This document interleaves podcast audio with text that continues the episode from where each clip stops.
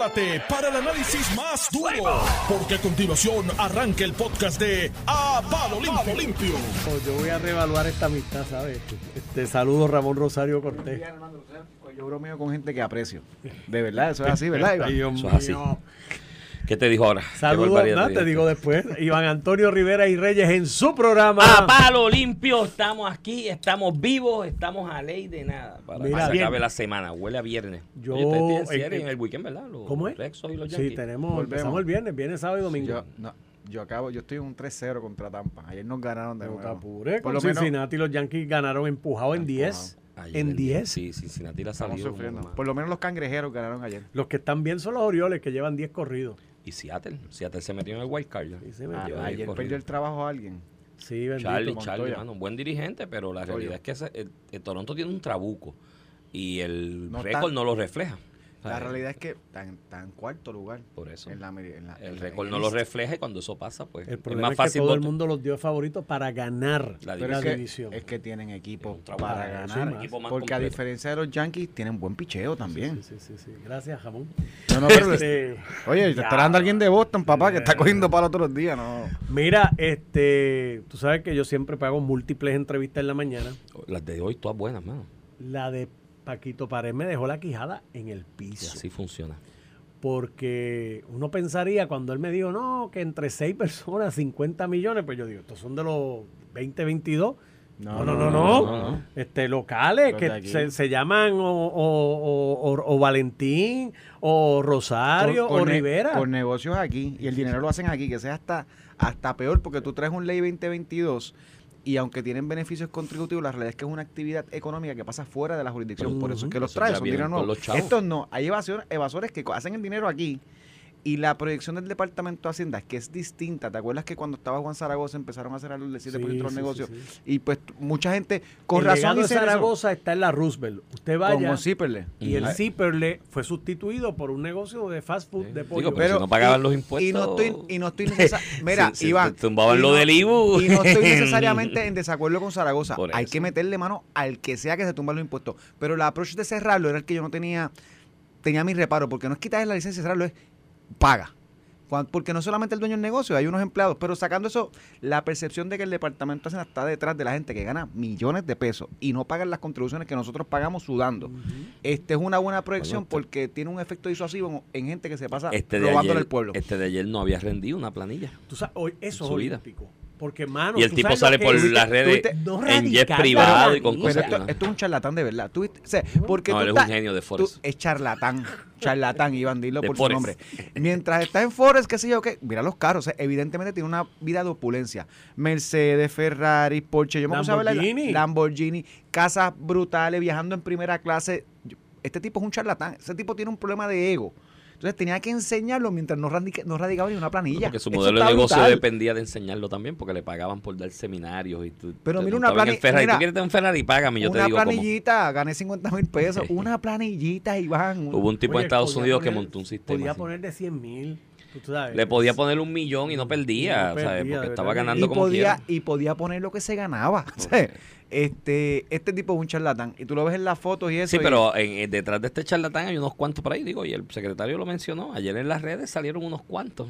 Y le insultaron al secretario y otros riéndose y videos que vi de unos ahí riéndose diciendo, ah, aquí van a pasar seis administraciones y no van a coger a nadie con lo de las criptomonedas y lo de las inversiones foráneas de lo de Forex, porque eso es bien complejo y los funcionarios aquí son brutos y no saben. Ya cogieron y uno. ya cogieron uno. Cogieron uno. Pero, y lo otro, este, esta Hay unos industria. cuantos ahí, esta influencer, mira, esta, influencer. Esta industria de los influencers, de los influencers. Y Normando, tú eres influencer también. Tú, Tú eres influencer. Eso, tú eres estás en los medios. Pero yo pero tú rindes, pero tú rindes tus planes. Mira, retratado, no hermano. esperaba. Mira, no si alguien ha investigado en este país en Hacienda, Pero- Normando. Yo- de verdad, lo de investiga la- Hacienda. Ah, no, sí, Sí. en el pasado Eh, yo recuerdo pero, una- oye, confirmado, confirmado. Este, pues porque uno Eso está mal, fiscaliza eso está mal, y eso ha está habido mal. distintas Sí. administraciones y particularmente bajo dos, uno rojo y uno azules.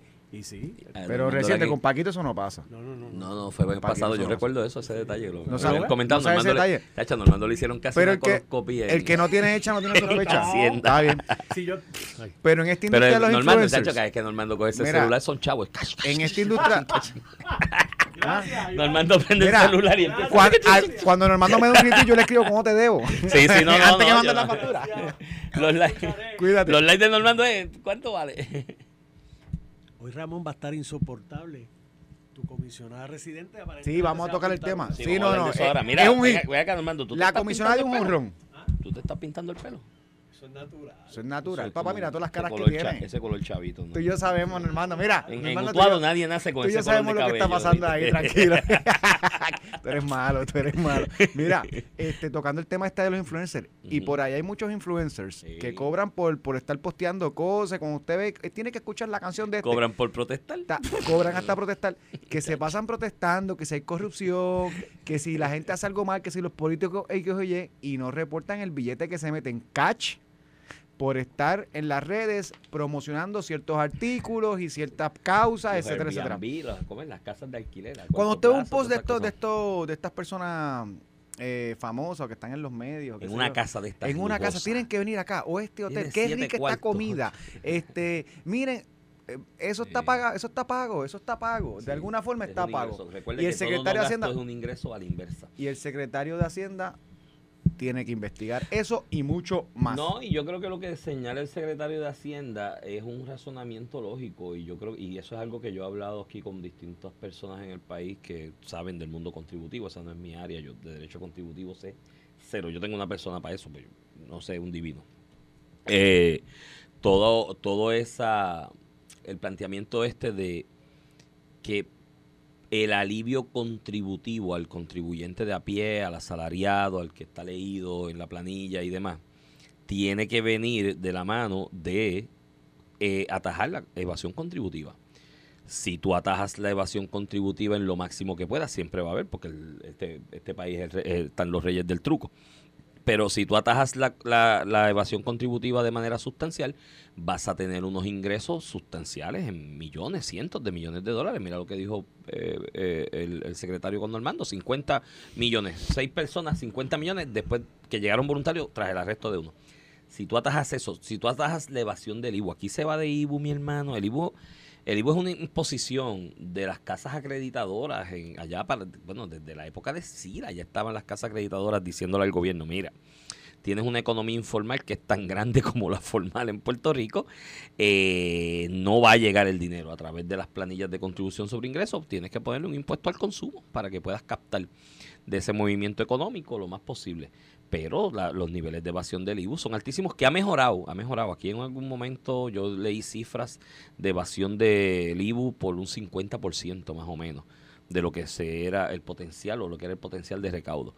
Ya eso ha mejorado, creo que ya la captación está por el 60 y pico, 70, pero como quiera, un 30% de lo del IBU es un dineral, tú sabes, de lo que tiene el gobierno capacidad. Si se van tomando medidas y creando mecanismos para atajar esa evasión, sí, eso debe tener y debe redundar en un beneficio al contribuyente, asalariado especialmente, que yo tengo un montón agarrado del corazón. Aquí hay personas que se ganan, qué sé yo, 70, 80 mil pesos al año. Llevan 40 y 50, 40 y 30. 50, exacto. Entonces, la- una tercera parte se le va a pagarle al Estado, porque Eh, no tienen dependientes, no tienen Iván, crédito por La tasa dependiente. efectiva al asalariado, que es el que le dan la W2, este, entre lo que pagan en sus planillas, Y los el retienen, consumo. el consumo, el IVA y Y todo el eso, CRIM. llega a 33%. O sea, literalmente tú tienes No, una eso es del ingreso. efectiva. A eso súmale el IBU, súmale lo demás, se puede meter un 40. O sea, un 40 de lo que tú ingresas se queda el gobierno mayor. Este, y, Digo, eso tiene que ir de la mano también y de la ajustes. pagan a duras penas. Eso sabes. tiene que ir en la evasión contributiva y segundo, ajustes en la efici-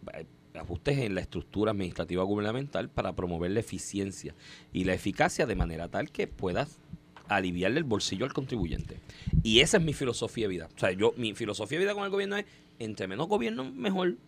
Primero porque creo que a veces el intervencionismo Reduce- exceso del gobierno reduce atrasa la, economía y, la, y la- y Reduce reduce, la la, ca- carga y en la carga contributiva pues ajusta el gobierno a lo eso, es que mínimo yo, por necesario. eso es que yo soy republicano. No, yo no soy eh, republicano. la- la- yo creo que los eres- republicanos tienen su Yo soy libertario. Yo tú, eres, soy tú eres medio republicano también. medio anarquista. En la parte económica, al final del día tú lo que dices, mira, el gobierno tiene que limitar la intervención que hacen todo y tiene que ser lo más pequeño posible. Tiene que tener Claro. presencia para regular la policía, salud. Tiene que tener presencia, pero tenemos que buscarlo que no se mete en lo innecesario, porque al final del día yo creo siete agencias. Vamos a ser la agencia procuradora de X, Y, Z. pero eso es Eso, gasto. eso es un cargo para nosotros los contribuyentes porque hay que financiarlo. Bueno, y ese es mi planteamiento con lo de los municipios. La alternativa ante la crisis que enfrentan los municipios administrativa y fiscal en este momento no puede ser seguir metiéndole la mano en el bolsillo a la gente por distintos mecanismos como el impuesto al inventario, por ejemplo, y seguir metiéndole la mano incrementando el costo de vida en Puerto Rico eh, para darle chavo a ellos. No, el- la alternativa es que tú ajustes la operación administrativa porque no es necesario repetirla. Un amigo mío me escribe, abogado compañero, te lo dije, es que es republicano. Sí, porque No, no, hay duda de eso, que Iván es republicano. Yo soy libertario. Mira, eh, y eso te lo voy a coger de la mano de lo que es la primera Pero plana del déjame, periódico El déjame, Vocero hoy déjame y- amarrarte y, eso otra antes que, antes que vaya allá. Con esto de la noticia de ayer del secretario de Hacienda sobre, Mm. al final del día, cogiendo y causando a la gente que no paga sus contribuciones. Mientras nosotros las pagamos y estamos Eso luchando, hay que meterle mano. rápido. metiendo. Buena noticia. ¿Sabes quién salió? escri- escribió como 15 tweets, brother. Cayéndole encima al secretario de Hacienda por los incentivos contributivos, como defendiendo al influencer este, Manuel Natal Albelo. No, Sí, No. búsquelo en sus redes. Hoy, hoy- No. hoy por la mañana no, me No. hoy por la mañana no me aguanté y le escribí. de verdad, déjame Que ver. ya, ya que lo veo, no, chacho, si te le va ahí, que, que, que estamos pendientes a estos influencers, estos evas- evasores contributivos, pero no estamos pendientes a lo grande, que son los incentivos contributivos de ley 2022. el Ah, o sea que para él es, es justificable lo que hizo el influencer. Sí, sí, básicamente porque hay muchos incentivos para otra gente. Básicamente ese era más o menos, pero te digo, parece que estaba aburrido ayer, aquí no le estaba haciendo caso en su casa. Y como 15 tweets que escribió, olvídate, que le cayó en brote. ¿Será que él tiene amigos influencers Pues que estén en el pipeline para que Hacienda les meta mano? Pero hoy no me aguanté por la mañana. O Me- promotores. par de para mí me empezaron a enviar. Habrá gente que las uniones le paguen influencers Y le para escribí, que... no, no te desenfoques. Iván. Le escribí, contra, te veo bien bravito este, con esto de, de los, de los créditos contributivos y eso. ¿Cuándo vas a ser tan bravo con Juan Dalmau? Y el chat ese acosador, Ah, verdad, que no, ha dicho ni pío. No han dicho nada. No ha dicho ni pío. Sí, Dije, ellos pues, piensan, yo creo que los de Victoria es bravo algunas piensan- veces y de otras le cambiaron el nombre al junte de él. Los de Victoria Ciudadana piensan que el éxodo o, o- o el desangramiento electoral que va a sufrir el PIB, que lo va a sufrir a raíz de esto, porque lo han manejado con las patas y siguen metiendo las patas todos los días, piensan que ese éxodo va a caer automáticamente a Victoria Ciudadana. O sea, tú me y estás- no. tu teoría es que son politiqueros. Que, Ah, no, de toda que la vida. tienen el silencio, que están haciendo Pero silencio ahora vida, pero- por si consiguen uno o dos Chico, votos. pero si el mejor ejemplo de eso de Manuel Natal tú lo das todos los días. Sabes, este Bolcho era un corrupto hasta que le dio trabajo a su doña. Salió Alexandra Lugaro a principios de esta semana diciendo que Mm, Sí, eso es un mea culpa lo que ella tiró ahí. Ella dijo, Pero- "Pe- de, de los errores he aprendido, y he crecido. Cuando tú dices eso es que sabes que han dice, metido mi, las patas. mi pareja mi pareja no dijo que era corrupto eh, es que es No, que- era es- que se robaba los chavos. Era si cogía del hecho del diezmo. Sí. y Ay, como nunca cogió, por, por poco le pongo el videito pero dije ah, déjala pasar a lo mejor está pasando un Sí, momento difícil dijo corrupto hasta, hasta lo último. este, pues el asunto es que, que, que, pues sí, pues es politiquería al punto de que están esperando de que el desangramiento electoral del PIB o de Juan Dalmau, esencialmente, que fue el que cogió ahí un 14% de votos en las pasadas elecciones, pues va a caer por antonomasia en Victoria Ciudadana. Y les tengo una noticia, no, no opera así. Los del PIB que pudieran reaccionar de manera adversa a una crítica que, o una crítica no, a un planteamiento de fiscalización que haga Victoria Ciudadana sobre esto que ocurrió a nivel interno del Partido Independentista Puertorriqueño, ese que se pudiera ofender por un comentario se va a quedar en el PIB. el que se va a ir del PIB se está yendo del PIB precisamente por el silencio y la complicidad de la alta esfera de esa colectividad con este individuo que acosó laboralmente, otros dicen que, Es que- sexualmente a, a- a mujeres dentro del partido. Por lo tanto, si Victoria Ciudadana no señala y no critica eh, y no hace críticas respecto a esto que pasó en el PIB, esa gente que se va a ir del, del, del apoyo electoral a Juan Dalmau y al PIB no van a ir a Victoria van a Ciudadana lo porque los van a decir que son cómplices. Pero yo, yo que- creo que más esto es una cuestión de juntas de camaradas y compas. No voy a atacar a Juan Dalmau porque de cara al 2024 haremos un invento, ya sea yo para aquí, él para allá, y, y, no, y, y nos Mm, vamos a apoyar. con no esto puedo, yo creo que el no puedo invento- manchar, yo no puedo manchar la marca. Yo creo que la alianza se, se está Sea yendo mi a pique. teoría o la tuya, es politiquería, anyway. Sí, por los dos lados. Digo, puedo culpar que quieran ganar votos, ¿no? Eso, eso se trata. es el juego. el juego democrático, pero uno tiene que hacerlo a base de consistencia. Pues no son distintas. Y de honestidad. No, no son Pues no son distintas. No distintas son nada. distintas nada, son peor. Son peor porque son más politiqueros y no dicen nada. Y pues allá la gente que votó por ellos en las pasadas elecciones. O sea, yo aquí, Alexander Lugar, cogió 160 mil votos en dos elecciones consecutivas y ha sido a base de decir nada. Eh, y van a seis oraciones corridas, las dice de manera rápida en un debate o lo dice hablando rápido en una entrevista y todo el mundo dice, ay, qué inteligente, mira lo que dijo. Y no dijo nada. Sea, cuando tú analizas el contenido de las seis o siete oraciones corridas, eh, es como lo- las Miss Universe, la paz mundial y que se acabe el hambre en el mundo. ¿sabes? Y, la, y entonces la inconsistencia. Esta era la que decía que había que privatizar la AMA, había que cerrar el recinto en la Yupi en un momento dado cuando le convenía. Después a los dos años, no, no, no, no, no, no, no. En la Yupi hay que tener no 11 recintos, hay que posible tener 16 mejor. ¿Me entiendes? Y la AMA, muchachos, es un servicio esencial. y que, aquí lo que hay que es meterle mano a los inversores extranjeros. Entonces, ese inversor extranjero, si no trae sus chavitos para invertirlo aquí, nosotros los tenemos para invertirlo. ¿Sabes? Porque esa es la Eh, hipocresía. es la pregunta. ¿Sabes? Porque, o sea, eh, eh, entonces, el problema es que dicen, mira, mírate el planteamiento. Ah, que en vez de meterle mano a los de ley 22 y demás, y a ese inversor y la- el populismo ese que suena tan sexy de atacar el de afuera y buscar un enemigo en el de afuera, ¿no? Pues, usando la ira como materia prima. Pues cuando esta gente como Natal y otros, ¿no? Y María de Lourdes en el PIB, el mismo Juan y los que sean, te vienen con ese planteamiento, Bernabe, todos ellos. Ah, que hay que meterle mano y sacar a esa gente aquí, que esos de ley 22, que, que falta de respeto y tienen un trato contributivo. Nadie le pregunta, ah, ok, ¿y el movimiento económico que ellos generan, de dónde lo vas a sacar?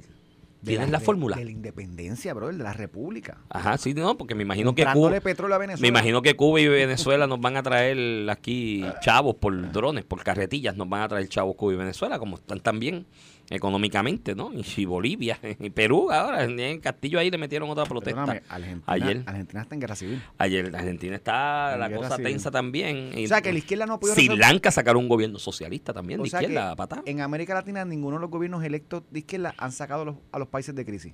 No, los han metido más en la Ta- crisis. Están todos en, en- en guerra civil.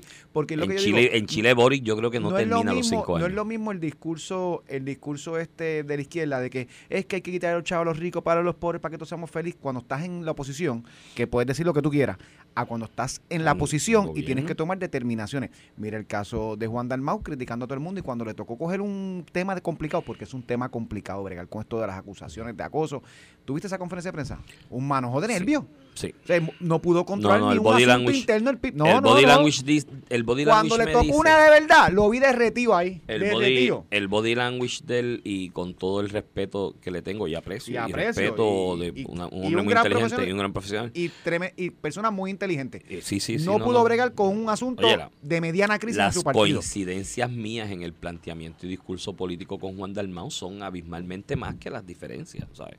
Y eso es una realidad. Eh, Manojo de nervios le puse yo. sí, sí, pero la, el body Se language, tocó la el body siete language, veces, cogía el pollo y el- por poco se lo metía al bolsillo. el body language decía, te lo dije yo, mira, cuando alguien te hace una pregunta sobre más que algo, Quesada. cuando alguien te hace una pregunta sobre un tema puntual, tú en una exposición de lo que sea, esto aplica para conferencia de prensa, para charlas, para foros, lo que sea. Que alguien te hace una pregunta puntual sobre un asunto puntual y tú empiezas a buscar entre los papeles y hacerle así a los papeles cuando son cosas que puedes contestar fácilmente, es que sabes más de lo que estás diciendo. Wanda Vázquez en la. Sabes más en y la estás disimulando. Wanda Vázquez en la conferencia que La del da miércoles pruebas, santo, sí. Que, que con guantes cogía aquellos papeles. La decía, "Ay, conferencia papá". el miércoles santo, aquella conferencia yo me acuerdo, yo me la disfruté completa en casa, no me dejaban salir, me tenían encerrado en un lockdown. Y la vi completa. Y yo, lo, las redes están ahí, yo no borro nada. O sea, a mí, mi vida me pueden buscar todo y me sacarme todos los comentarios que he hecho, los impropios, los impropios, pues los pongo ahí en la red y no los quito. Y yo lo dije aquel día, Wanda Vázquez no está diciendo la verdad. ¿Sabes? Cuando empiezas a coger papeles y a manosearlos, y al final del camino no dijo en ese día. Lo único que dijo fue que ese papel pasó por ocho manos distintas y por ocho escritorios distintos. Pues, Entonces, Eso no aclaró las dudas, creó más dudas. Algo similar le pasó al pobre Juan eh, en esa conferencia de prensa. Tan fácil que era para él decir, mira, este tipo falló y nos vamos a sacar de las posiciones que te ocupa de liderazgo ya y le pedimos la renuncia a posición de liderazgo y le cancelamos los contratos. Fácil, fácil. Ah, ¿por qué no lo hicieron? Ay, que sabrá Eliezer, mi hermano, de lo cómo se manejan las cosas en el PIB, que no, que no lo tocan. Pues, allá ellos, y son grandes y que se defiendan como, como puedan. Mira, hay proyectos de la comisión. Ah, sí, podemos estar en la segunda media hora para cogerlo con calma, porque esto va vinculado con otras noticias aquí de los negocios que están Mira, cerrando. la- y te doy el contexto. Ayer la comisionada residente anunció que hoy o mañana se radica el proyecto. ¿Te acuerdas que habían publicado un anteproyecto? Que llegaron unos acuerdos Eh, se espera que se, se apruebe el miércoles que viene en la comisión. Ya el presidente de la comisión, Grijalba, confirmó que se va a aprobar el miércoles que viene. Y es que esto está en la Cámara de Representantes de los, de los Estados Unidos. Eso se lo asignan una comisión para evaluación. Primero la comisión recomienda al Pleno a todos los congresistas si lo aprueban o no. Y ese informe y esa votación se espera que salga el miércoles que viene. Y para que se apruebe en la Cámara antes de que acabe el mes de julio, o sea, este mismo mes, estamos hablando de dos semanas, eh, termina todo el trámite en la Cámara y pasaría al Senado. Básicamente el acuerdo aclara la libre asociación de que el- si tú naces durante el primer pacto de libre asociación entre dos ciudadanos americanos, eh, eres americano automáticamente, no tienes que llenar la formita. Y el, que, decía y el que nace de un padre, no lo decía, la primera era que tienes que llenar la forma, como cuando tú naces en México de dos padres estadounidenses, eh, tú tienes que llenar una forma, te van a la ciudadanía porque no es por nacimiento, es por tus padres. Pero en el caso de que sea en Puerto Rico, eh, pues va a ser automático por el término del primer pacto de la libre asociación, lo que no lo veo mal, de hecho hasta el gobernador lo había apoyado Sí, a- sí. hace un poco, no a- hace un tiempo. No Te da certeza el tráfico y si es jurídico y si, y si te casaste con una dominicana, una argentina, Lo solicita. lo solicita y tu hijo va a tener ciudadanía como si nacieras en Japón, a la vez que un padre tiene ciudadanía. De hecho, mi esposa es española, mis hijos eso cualifican para la ciudadanía española. porque mi esposa tiene ciudadanía española. Este, Y tú también. Si ella se y muda para americana. allá y tú te vas a trabajar para Yo allá. soy americano puro. No, no, pero Déjate si, de eso, Si ella, se fuera, puro. si ella se mudara para allá y tú necesitas trabajar allá, la, La Unión española- Europea ha dicho que La esa, media española es mi esposa, yo no. esa Yo soy, ciudadanía se te puede dar yo soy, yo soy boricua y no, pero americano. no, es más, no está de más. Yo tendría Entonces, todas las ciudadanías que me den. Con la con la en la estadidad aclaran que eh, los individuos estarán los individuos y corporaciones estarán sujetos a, a, a contribuciones federales, lo que es Eso cierto, es así, es eso. dado, eso es un hecho de la estadidad. 80% de los individuos en Puerto Rico no van a tributar por una cuestión de nuestra de nuestra escala y, y te vas a poder beneficiar de eh, eternamente de los créditos contributivos, que son crédito por trabajo, crédito por, por el Child Tax Credit, por, Sí, los que están menores. ahora implementados por temporalmente, temporalmente va a ser permanente. Porque son Este, parte, digo, mientras la legislación federal Hay lo- estudios delgados que reflejan, no lo digo yo, no lo dice el PNP, el Partido Popular, estudios delgados que reflejan que si nosotros no hacemos estado evaluando solamente el 80% de los programas federales a los que tenemos acceso, recibiríamos más de 10 mil millones de dólares, eh, tendríamos que aportar 5 mil millones de dólares. Así que a En el pu- neto te ganas desde el punto de vista económico es un negociazo pagar contribuciones Digo, federales eh, en ese escenario. recibe cinco de programas y de programas de asistencia y demás. Sí, sí, O sea, sí, sí, otro- eh, a la economía, hay otros detalles de sin contar que el 80% no, no, no hay, rendiría hay otros detalles sobre qué es lo que me tienen que explicar ustedes Va. los estadistas un día, de la dinámica económica de la inversión foránea en este momento, que puede, en esa transición, pueden decir, ¿y por qué estar en Puerto Rico si puede estar en otro estado? ¿Me entiendes? Y, Porque y- tengo y yo te doy la otra. No solamente en la farmacéutica que tenemos como ningún No, otro estado, pero en las otras. personas preparadas, En otras. en otras industrias también, además de que seguimos siendo más económicos en la medida le Menos en pasó- la luz, le porque pasó- la luz, en la menos luz no parte. Totalmente de acuerdo. Pero ah, en- y, y en los en Hawái, Alaska- y en la legislación laboral que te meten unas cargas ahí en la en legislación Hawái, laboral. en que- Hawái, Alaska, se convirtieron en un, pre- en un periodo de 10 años, trajeron mucha inversión porque hay gente que quiere invertir en territorio eh, americano y en, en un estado allí- y, y- y dicen, me puedo ir a Puerto Rico ahora porque es un en estado. esa coyuntura histórica habían unas realidades geopolíticas que el modelo de anexar a Hawái y Alaska estuvo diseñado para dar una estabilidad y una seguridad y militar y de, y de defensa. Entonces, eh, el modelo se estableció para vamos a anexarlo y vamos a llenarlo de gente. Vamos a y llenarlo vamos a de empresas. porque- Mira, eh, pero son retos que... la- eh, oye, y, y sería interesante, debemos hacer un foro un día de eso. Vamos. eh, sobre estos temas de estatus, porque la gente no quiere discutirlos, mano. y- Cogemos 10 minutos después de la pausa. Sí, 5 sí. minutos para terminar este tema, que ahí está la mente Sí, maestra sacando. Y agarramos el de la situación económica del país, que Y hay unas expresiones de, de, De Manolo. de Manolo, del secretario, que lo felicito por ser honesto, porque hay una realidad, que hay cosas que no controlamos. Y eso lo injunto con otra noticia que hay en otra página del periódico El Vocero, de la cantidad de negocios que están cerrando, gasolineras, detallistas, restaurantes. Vamos a la Eh, pausa y regresamos que en breve. Estás escuchando el podcast de A Palo Limpio de Noti1630. De regreso aquí a Palo Limpio por Noti 1630, edición de hoy, jueves 14 de julio del 2022. Este es Iván Rivera quien te habla. Acompaño, como todas las mañanas, al licenciado Ramón Rosario Cortés y Valiente.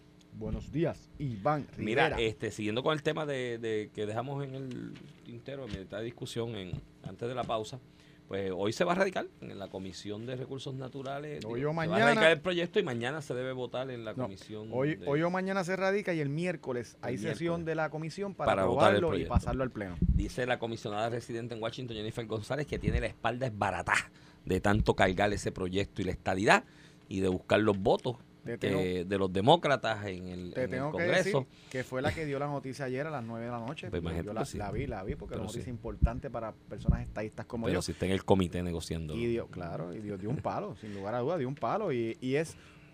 Sí, pero que no me que diga que, final- que no me diga que consiguió los votos, pues los votos los va a Ve, conseguir Stanley yo- Hoyer. yo creo que a, mí, eso- que a mí me- no me venga a meter las cabritas corral. Creo que es un trabajo conjunto. Ah. Y, y, y la relación de Pedro Pelici con Steny Hoyer, eso data de muchísimos años de que Pedro era congresista, que fue parte de su de su delegación del Partido Demócrata. Pero si bien es cierto, la que estaba negociando con Nida Velázquez, Alexandra Ocasio en las reuniones es Jennifer González. Así que la comisionada hizo su trabajo y eso no lo puedes pintar nadie. Eh, dio una buena noticia ayer para nosotros los estadistas y para cualquier persona que cree en la la descolonización. Esto es un gran avance. Si se aprueba un proyecto como este en la Cámara de Representantes, que pasa al Senado y tendrá sus retos allá sin lugar a dudas, eso de por sí ya empieza a enviar un mensaje de que el Congreso está consciente de Puerto Rico y ya tienes un cuerpo que eh, mayoritariamente aprobó una ruta autoejecutable, porque lo que tú votes se ejecuta, no hay que ir al Congreso no va a pelear, como está rediseñada la ley, que es lo más grande que tiene la ley, es que si uno coge la independencia, en un año está, si coge la estadidad, en un año está, si coge la libre asociación, ya está el pacto eh, básicamente eh, con las cláusulas para implementarlo en un año por los próximos 10 años. Así que, de libre asociación. Así que creo que es una medida sin precedentes en, la en el Congreso de los Estados Unidos, es una muy buena... eh, muy, muy buen resultado y fue la encomienda que se le dio a la comisión reciente que la que la ha cumplido de la ayuda y de la mano y te lo tengo que reconocer y yo he sido crítico de Nida Velázquez y algunas veces de Alessandro Ocasio por sus políticas económicas en el No, caso de Nida Velázquez con sus políticas históricas en- con Puerto Rico en relación al estatus, que era la defensora del Estado Libre Asociado. Eh, yo creo que el tiempo eh, le ha permitido pues tener otra percepción de lo que está pasando en Puerto Rico después de Promesa, Sánchez Valle, todos los casos del Tribunal Supremo de Estados Unidos. Y, y se pudo sentar con alguien que está al otro lado de la verja, como Jennifer González, el gobernador de Puerto Rico, y, todos los puertorriqueños en la Cámara, incluyendo Darren Soto, han logrado algo bueno para Puerto Rico que aparentemente se termina de aprobar en este mes en la Cámara. Eh, yo le veo muy poca posibilidad en el Senado, ¿no? Digo, en eso, la Indo section pasa cualquier cosa, pero le veo poca posibilidad en el Senado de que se apruebe. No obstante, creo que la importancia, Ramón, que estriba en este proyecto es que una vez aprobado en el House, porque estoy convencido que se va a aprobar en el House, ya el, el- el- líder de la mayoría demócrata comprometió su palabra al respecto y está bien metido empujando el, el proyecto, así que se va a aprobar en el House. Una vez aprobado en el House, Ramón, ese es el punto de partida y va a ser y tiene que ser por obligación el punto de partida de la discusión del tema del estatus en Puerto Rico en lo prospectivo, porque va a ser quizás lo más importante que se haya adelantado a nivel congresional ya sobre este tema. canceló hasta la discusión de leer la libre asociación. El ¿Y Partido Popular no lo va a Bueno, porque disparó la baqueta, porque alguien le, Le dio una- cayeron le a hizo- chinche. alguien le hizo la recomendación esa descabellada que le hicieron, pusieron una papeleta con unas definiciones ahí que eran un chiste, yo- yo creo que y fue- pues tuvo que recoger vela. Fue porque- una buena estrategia con lo de las definiciones, perdió credibilidad, eh, sin lugar a dudas. Pero al principio fue una muy buena estrategia para Dalmau, pero no tiene, para José Luis Dalmau, pero no tiene espina dorsal. Eh, Bueno. Al primer jamaqueo, mírate la entrevista que hace hoy, eh, creo que fue en Nuevo Día, que él anuncia, a Gloria, Gloria Ruiz un reportaje, que él anuncia que se deja sin efecto la consulta y le dice a Gloria, y hay unos allí que me recomendaron suspender la reunión y ahora me están criticando, pues, pues por no tener la espina dorsal, porque uno empuja lo que cree y ha, ha sido, está como el otro Dalmau, un manojo de nervio, cada vez que hace algo y ve que le están dando dos o tres cantazos, Ahí ¡Bum! está. Eh, escuché al amigo Cheito Madera, representante de allá del área sur de Puerto Rico, libre asociacionista, que siempre lo ha sido. eh, hace un planteamiento que pues, yo lo puedo entender. Él es, él es ¿cómo es? funcionario electo por el PPD. Me, me está imagino, pensando en sus votos. me imagino que va a aspirar a la reelección en el distrito del que él es representante en este mo- en momento y hace una expresión sobre que el tema del estatus es el número 13 o el número 14 en la lista de prioridades de la gente, que hay otros problemas sociales, políticos y económicos que la gente tiene como no puede hacer prioridad. dos cosas a la vez. Lo que pasa, no, no es que es hacer dos cosas a la vez. Estaba pensando Y en sus yo quiero Eso es explicarlo politiqueando. y voy a coger un minuto, Ramón, para explicar esto. Eh, y la frase que lo resume mejor no es mía, de hecho, es de un amigo economista muy inteligente, mi compadre, Heriberto Martínez Otero, expresidente de la Asociación de Economistas. Esta frase es de él y yo se la robé y se la cojo prestada. Total, somos parientes prácticamente por, por, por, por vínculos de amistad, no de sangre, pero eh, bueno, quién sabe, porque su bisabuelo era de mi barrio y pues en este- en los campos a veces tenemos primos que no conocemos. El, el asunto es que que la frase es de él y, y resume perfectamente eh, lo que voy a decir eh, al respecto. Una vez él me dijo, Iván, la resolución del problema del estatus en Puerto Rico es una condición necesaria, aunque no suficiente para el desarrollo del país. Y es verdad resolver el problema del estatus de por sí solo no va a traer bonanza económica y va a traer una sociedad mejor y un país mejor y los asesinatos se van a acabar al otro día y va a haber mayor conciencia, vamos a tener un sistema educativo mejor, no va a pasar automáticamente, pero es una condición necesaria. Si no empiezas por ahí, lo otro no va a llegar. No va a llegar eh, no van a llegar las soluciones definitivas o por lo menos a largo plazo y contundentes a los problemas económicos, a los problemas de educación, a los problemas de salud, a los problemas de seguridad. No van a llegar si no resuelves el problema del estatus primero. ¿Por qué? Porque mientras estemos en una indefinición y caminando sobre arena movediza en cuanto al tema de la relación y la distribución de poder territorial entre Puerto Rico y Estados Unidos, todo es incertidumbre y tú puedes hacer el mejor plan de desarrollo económico del mundo y está pegado con saliva porque en la relación esta simétrica que existe hoy día entre Puerto Rico y Estados Unidos, mañana una agencia administrativa en Estados Unidos te cambia el juego. Mira lo que ha tenido que hacer Paquito Pareja en Hacienda. Meterse a la IARES allá a negociar, a negociar con el IARES que le deje a estas eh, foráneas eh, reclamar algún tipo de crédito por lo que paguen aquí de impuestos, porque el fisco el presupuesto del país estaba pegado con saliva de eso, de la decisión de un ente administrativo allá. La Junta de Supervisión Fiscal que Cheito Madera considera un presupuesto y tiene que esperar que, yo, que yo se lo diga. ese es el estatus que él no quiere atender. Eso es lo que no quiere atender. Y lo mismo va a pasar en salud. Eso no es importante. Podemos crear el mejor sistema híbrido. Aquí los que les gusta hablar del Plan Universal de Salud, que nunca me han explicado cuál es, pero los que les gusta hablar del Plan Universal de Salud, podemos crear el mejor sistema híbrido, pues yo creo que en Puerto Rico no hay espacio para eliminar las aseguradoras. Aquí, a la larga, lo que se puede lograr es un sistema híbrido tipo España, tipo Francia, con las aseguradoras y con el Estado aportando.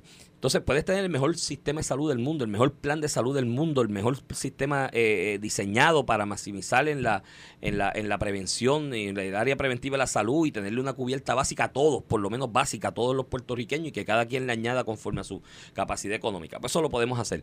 Pero depende de Estados Unidos, de 20 mil variables que nos van a zumbar de allá. Así que, aunque el estatus de por sí no resuelve los problemas, es una condición necesaria de antesala a la solución. Y mira, y las mismas expresiones del representante Chito Madera, que dice que pues el estatus no es importante, que hay otros temas como la salud y la educación. El presupuesto que Chito Madera aprobó con su voto para atender la salud, la educación y todos esos temas que él dice que son importantes, no vale ni FIL, no vale, no vale ni para ni para banca, es FILFA, porque el presupuesto que se aprobó es el de la Junta de Supervisión Fiscal. Así que eh, eh, hasta el estatus limita a atender los otros problemas que son igual, igual de importantes o en la misma, en la misma categoría que él señala. Eh, precisamente por nuestro estatus territorial. no, no, puedes ocultar eso y precisamente por él, por eso él, es soberanista, porque él entiende que el estatus actual ah, necesita soberanía en otro modelo, porque no funciona. O sea, es cuando tú reliegas lo que tú piensas, porque fíjate que esto no es un José Luis del Mau que cree en el Estado Libre Asociado Territorial y que se chave, o los Alfred, los Hernández, Alfred, los Hernández Mayoral. Este, este no es ese caso. Este es un soberanista que entiende que el estatus actual es una colonia y por eso está buscando la libre asociación. No, no, pero Entonces, reniega lo que piensa y lo que entiende bien para Puerto Rico pensando en su votito, en su distrito. Pues el discurso cuando le señala, y, digo, y, lo, y, a Cheito que me disculpe el que lo esté cogiendo de ejemplo, pero fue la entrevista de hoy aquí con sí. Normando. Yo sé que lo mismo que la misma postura que le está asumiendo la asumen decenas, cientos de libre asociacionistas en el PPD, pues, de que de alguna manera o aspiran a postularse a algo y necesitan lucir como conciliadores y otros que sus contratitos y sus trabajitos y el dinero que llega a la casa depende de los contratos con la legislatura o los municipios. Y entiende que son minoría en el Partido Popular, eso es lo que pasa. Ellos entienden que son minoría en el Partido pues, Popular. ahí es donde tú tomas la decisión de pues me voy, soy mayoría en otro lado. Entonces el asunto es... Pero eso para eso hay que tener timbales. No, para eso hay que tener babilla. Entonces el asunto es que, que, eso lo, lo, lo puedo entender, pero mira el planteamiento, no, porque hay otros amigos populares que tienen una visión de desarrollo del estatus actual con mayor autonomía. ¿Cómo encaja eso en el modelo legal de Estados Unidos? No encaja, no encaja, no hay espacio en el modelo constitucional de Estados Unidos para hablar de autonomía, porque el concepto de autonomía no existe en la constitución de Estados Unidos. Si tú quieres tener un, un, ELA con mayor autonomía, pues ve pensando en la asociación o el ELA con España, que es el que la constitución reconoce la autonomía. Vamos a en España, tú dices. Ah, yo no, a mí no me molestaría, muchacho. Y además, si el, si el jamón de pata negra me llega más barato en esa relación, yo me apunto. Eso es como cuando Trump le preguntó a aquellos de Dinamarca si podían cambiar a Puerto Rico por Groenlandia. Aquí todo el mundo se escandalizó. Yo dije, eh, eh, aguanta, aguanta, vamos a analizarlo bien. Vamos a analizar bien esto porque nos puede convenir. pero España nos puede, nos puede dar 10 mil millones de dólares en programas federales. tiene, tiene, chacho, Está- España tiene. estás loco, Digo, no se lo da la jurisdicción mira, más grande que Puerto no tan Rico. Solo, no tan solo España, No tiene, tiene los fondos de cohesión de la Unión Europea. ¿Tú sabes lo que cogen las islitas estas que son territorios foráneos de, de en Cua- comparación Cuatro con pesos. años? Las francesas después del huracán un María. billete. Después del huracán María, mírate, ve, ve a ver las islas francesas como Pero están cogen- todavía. Cogen un billete, No, cogen un billete no la Comisión, nada. la Comisión Europea tiene chavos para A- pa'l Además techo. que nuestra realidad económica y social no es España, es Estados Unidos, esa es la realidad. Y Ah, toda bueno, hay un- América. hay- hay y una- toda América. Hay un vínculo de Puerto Rico y Estados Unidos de generaciones Pero que no viven solamente allá. Puerto Rico, México, Colombia, ah, Brasil, eh, hasta los que no hablan, eh, eh, eh, que ninguno, pero hasta los que hablan portugués. Este, mírate, toda la economía gira alrededor de América, de Estados Unidos. No, de Y Europea culturalmente Y también. de China, de los tres, China está bien metido en, en, en Sudamérica. Sí, sí, manda dos o tres productitos, igual que Ay, nosotros. no, y no, Estados Unidos productitos. también. ¿De, El- de dónde Estados Unidos importa tratado, El tratado más? ¿De dónde Estados Unidos importa más? ¿De China? De China. Eso no lo por hace, eso. eso no lo hace afín a ellos. Es que le compran como Sí, le compran eso, a pero la globalización económica ha traído relaciones multilaterales que, que están ahí. O sea, ya, tú, ya nadie depende de una sola economía. ni eh, Bueno, por eso es que estamos fastidiados con el precio del combustible por una guerra en Ucrania. Porque la globalización económica sí, sí. trae Hay un impacto. producto que viene de allá. Por eso, y ese, esa es la nueva realidad global y en ese aspecto está el tema de lo que es primera plana hoy en el periódico El Vocero, que el amigo Manolo Sidres dice con toda sinceridad, y qué bueno que lo dice así, porque es lo menos que yo esperaba, que no hay solución a corto plazo para bajar el costo de vida en Puerto Rico, que es uno de los más caros en el mundo. O sea, el costo de vida en Puerto Rico, per se, es altísimo. Aquí cuando tú vienes y tú... Mira, Nueva York salió ayer en una tabla de costos de vida a nivel mundial. Nueva York salió como la, la segunda jurisdicción más cara del mundo. Nueva York. Vete al supermercado en Nueva York y compáralo con el supermercado en Puerto Rico, por poner un ejemplo, ¿no? De otras cosas y otros servicios que en Nueva York los, los obtienen más baratos que, que Puerto Rico. No, y ese y lo que y lo que plantea eh, eh, el secretario de Desarrollo Económico es cierto, no hay una vara mágica para decirle a los puertorriqueños, mañana te voy a bajar el costo de vida, que el efecto inflacionario aquí se está viendo de manera hiperbolizada y nos está partiendo por la mitad, ¿sabes? Yo voy a antier fui al supermercado, a mí me encanta ir al supermercado, bueno, o sea, yo soy el que hago Mira, para casa. la gente, para que la gente sepa, nosotros llegamos al programa y yo cojo los periódicos a, a A marcar, a marcar ya las leí en casa, pero a marcar las noticias que vamos a, a ver y, van a buscar los choppers y los los ven. Sí, y en casa soy el que hago compras y aquí me gusta. Es Eso una está bien, eso está bien. Eh, pero el otro día viví una Mira, mira quién te está mirando ahí, man. ¿Quién? Tiene dinero, Carmelo. Carmelo ahí. Life is good, ¿qué es eso, mano? Mira, te está comiendo los dulces Jennifer, consiguió los votos con los demócratas para el proyecto y tú no.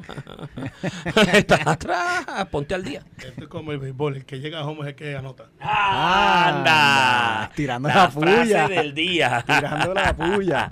Mira, eh, pues fui al supermercado y vi esta estampa que me partió el alma. O sea, eh, señor tercera edad, edad avanzada, en la caja sacando cosas del carrito Para cuadrar.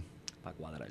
Y eso fue, digo, y, y, ah, y a la larga eran unas boberías. O sea, esto fue, eh, de hecho, estoy la mano en eso, no voy a decir cómo lo hice, pero, este, eh, porque eran boberías, pero sacándolo porque no. No le cuadraba. no le cuadraba. Y a mí eso me partió Es del que, alma. eh, y eh, el costo de vida en Puerto Rico, Iván. y esto lo advertimos en este programa.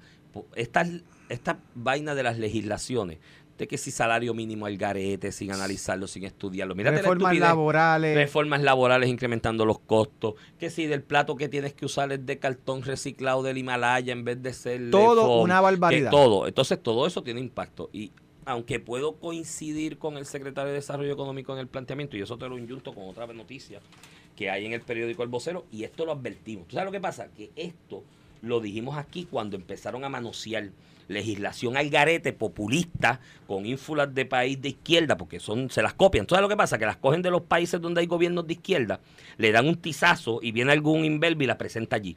Y los demás lo aplauden. ¡Ay, adelante! ¡Ah, qué bueno! ¡Viva la agua! Y no piensan a largo plazo. Y como en este programa lo dijimos y lo advertimos y lo señalamos desde el año pasado que esto iba a pasar, mírate la página 8 del periódico El Vocero. Sectores económicos no descartan el cierre. Ya hay gente cerrando. Sí, sí. O sea, ese me consta, de, de- no voy a dar detalle porque son clientes, pero de algunos que me han llamado y me dicen, mira, yo tengo tantos negocios relacionados más o menos unos u otros de la misma industria. Voy a consolidar. Voy a cerrar uno y voy a consolidar No las otra, operaciones con otro. Hazme el plan de ajuste de personal, hazme el plan de, de- de- según los planes de clasificación, quiénes se quedan y quiénes se van, porque voy a reducir plantilla de empleados. Lo mismo lo habíamos dicho con lo del salario mínimo en una economía que depende del detalleo, que la mayoría de la mano de obra es el salario mínimo. Esas dos noticias están enyuntadas y es cierto. Ahora bien, mi observación al planteamiento que hace el secretario de Desarrollo Económico es el siguiente.